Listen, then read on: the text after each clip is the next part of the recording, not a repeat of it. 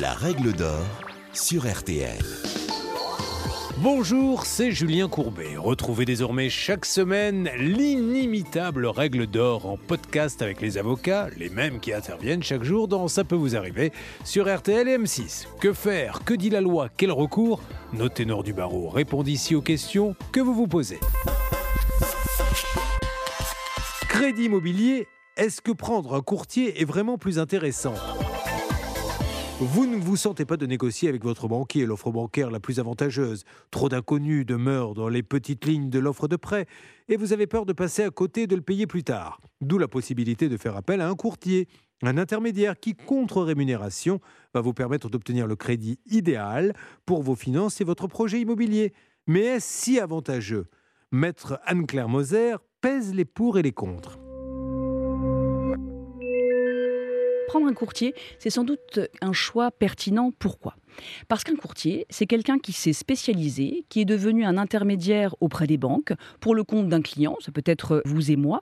Et l'idée, c'est de faire bénéficier à ce client de meilleures conditions, ou en tout cas des meilleures conditions possibles pour contracter son crédit immobilier ça a évidemment un intérêt quand on sait que les crédits immobiliers, on en sollicite de plus en plus, que l'offre est pléthorique et qu'on ne sait pas forcément où aller et où aller justement. Le courtier, il a à mon avis aussi un intérêt dans le sens où il travaille en collaboration avec les différents établissements de crédit et il peut réussir à obtenir un taux d'emprunt que vous et moi n'obtiendrions jamais parce qu'il apporte des affaires à la banque et parce que c'est bien normal, la banque va de ce fait permettre d'avoir un taux plus intéressant.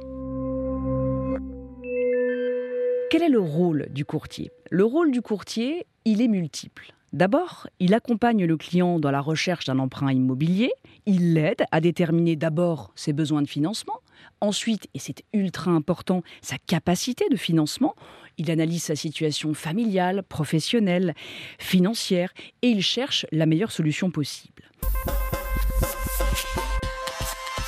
Mais le courtier, va aussi assister le client dans la constitution du dossier de financement. Et on sait que c'est parfois bien fastidieux de faire cette tâche. L'idée, là encore, c'est d'avoir un dossier le plus solide possible pour que l'on puisse présenter à l'organisme de crédit le dossier le meilleur qui soit. Et puis, notre courtier, eh il est là pour présenter le dossier à la banque. C'est lui qui va porter notre voix. C'est lui qui peut-être va user de son réseau pour trouver la meilleure solution d'emprunt possible. Naturellement, un courtier, ça ne travaille pas gratuitement. C'est comme un avocat, comme un notaire, c'est normal. Il fait un travail et il est normal qu'il soit rémunéré. La rémunération d'un courtier est variable, mais généralement, on a tendance à considérer que sa rémunération correspond à 1% du montant du bien financé. Je précise que c'est généralement le taux que prennent les banques pour constituer le dossier.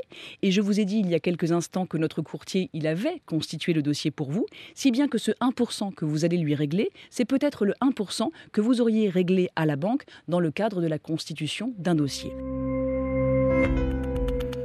Alors, est-ce avantageux de prendre un courtier? À mon sens, oui, parce que vous allez gagner du temps, parce que vous allez faire des économies à long terme et surtout parce que vous allez gagner en sérénité. Vous venez d'écouter le podcast des règles d'or de l'émission Ça peut vous arriver. Retrouvez tous les épisodes de ce podcast sur l'application RTL, sur rtl.fr et sur vos plateformes favorites.